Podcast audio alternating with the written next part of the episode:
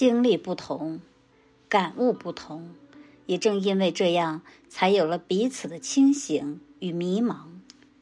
无论你怎样，其实幸福就在那里，看你怎么去感觉。我们管不了别人，也改变不了这个世界，只能是过好自己的日子，享受自己的生活。幸福不幸福都在心里。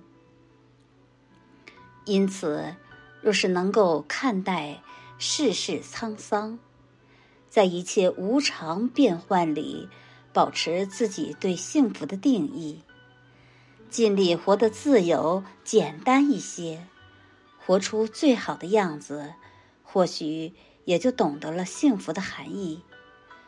觉得莫言有句话说的挺有道理：不要老想着干什么大事。